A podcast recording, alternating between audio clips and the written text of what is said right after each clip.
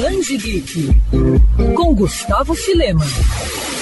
Ter uma editora para chamar só de sua e poder compartilhar histórias incríveis com outros leitores. Esse, sem dúvida, é um sonho que muitos fãs de quadrinhos têm. E quando sonhos se tornam realidade? Esse é o caso da Ultimato do Bacon, editora criada pelos amigos e sócios Alexandre Batista e Lucas Souza. Anunciada oficialmente em janeiro, a editora já está a todo vapor, com projetos bem legais, como por exemplo um que envolve o famoso Galinho de Quintino. O Band Geek de hoje recebe o editor Alexandre Batista para falar um pouquinho mais sobre a UB Editora. Alexandre, nos últimos anos, a gente viu muitas editoras independentes ganhando força e cada vez mais espaço. Obviamente que muitas já existiam antes desse boom, digamos assim. Você acredita que existe algum motivo por trás desse movimento? Bom, primeiramente é um prazer e uma honra enorme estar aqui no Band Geek, então quero agradecer você e aos ouvintes pela oportunidade. Respondendo à tua pergunta, é, eu acho que uma das coisas que facilitou muito esse boom é a construção que vem sendo feita desde os anos 70, 80 e 90, principalmente, né, com, com a formação de leitores, que é uma das preocupações da Ultimato do Bacon Editora. A gente acha que a gente não renova um mercado se a gente não investir né, nos, nos primeiros leitores, na galerinha que está começando a ler e tudo mais. Outro fator, eu acho que a, a, a, grande competitividade né, das, das lojas e a acessibilidade de preços que começaram a acontecer lá para 2013, 2014, é, foi um pouco prejudicial para as editoras, mas acabou trazendo muito acesso aos leitores. Então, a gente tem aí uma dicotomia de, de grandes lojas fazendo grandes promoções que não é 100% saudável para o mercado, mas que abriu essa chance para mais leitores e daí mais leitores procurando um material que foge do mainstream, a gente acaba tendo né, uma, uma procura por mais material alternativo que não está sendo contemplado pelas grandes editoras. E isso faz com que, que mais gente se incentive e se empolgue a abrir o seu próprio negócio e dar vez e vazão para esse, esses outros quadrinhos que não estão no mainstream. E por fim, eu acho que as plataformas de financiamento coletivo coletivo ajudaram muito, né? A gente teria que bancar muitos dos projetos totalmente do bolso e não é barato, sem as plataformas de financiamento coletivo.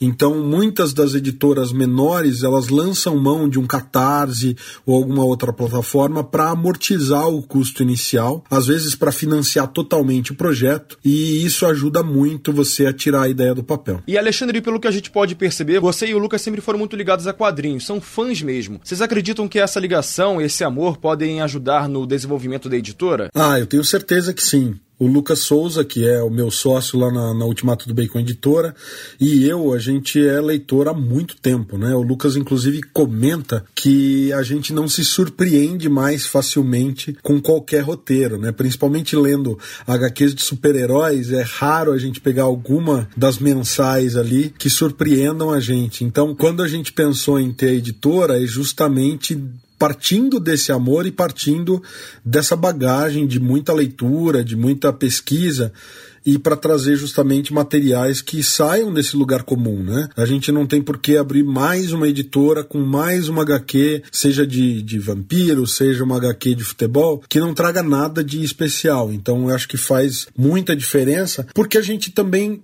quer trazer para os leitores HQs que a gente quer ler. E você já fazia um sucesso com um site também com um grupo de WhatsApp que reúne leitores de todos os cantos do Brasil. Como é que surgiu a ideia para criar a editora? Bom, bacana você ter mencionado o site, né, e o grupo no WhatsApp. A gente tem também um canal no, no YouTube que chama Sobrecapa e que como tem um nome diferente, às vezes o pessoal não sabe que está vinculado ao grupo. Lá no Ultimato do Bem, quando a gente fala como, né, o grupo surgiu e como a gente juntou no Ultimato, a respeito da editora, é, o, o Lucas, a gente conversa muito, obviamente, não só sobre negócios, né? É, o, o, bacana entre a gente é que tem muito essa troca de leituras interessantes. A gente lê alguma, alguma HQ bacana, fala, pô, você já leu essa e tal. Então tem uma troca muito de, de leitor, sabe? E aí, um belo dia, o Lucas comentou que, que acharia interessante, né, formar uma editora, é, tocar uma editora. E como eu venho desse background de, de ter feito. Na época da faculdade, eu participei de um núcleo de quadrinhos, que era a Cogumelo, lá na Faculdade de Arquitetura e Urbanismo da, da USP. E depois eu fui trabalhar no mercado editorial, mas voltado para livros didáticos.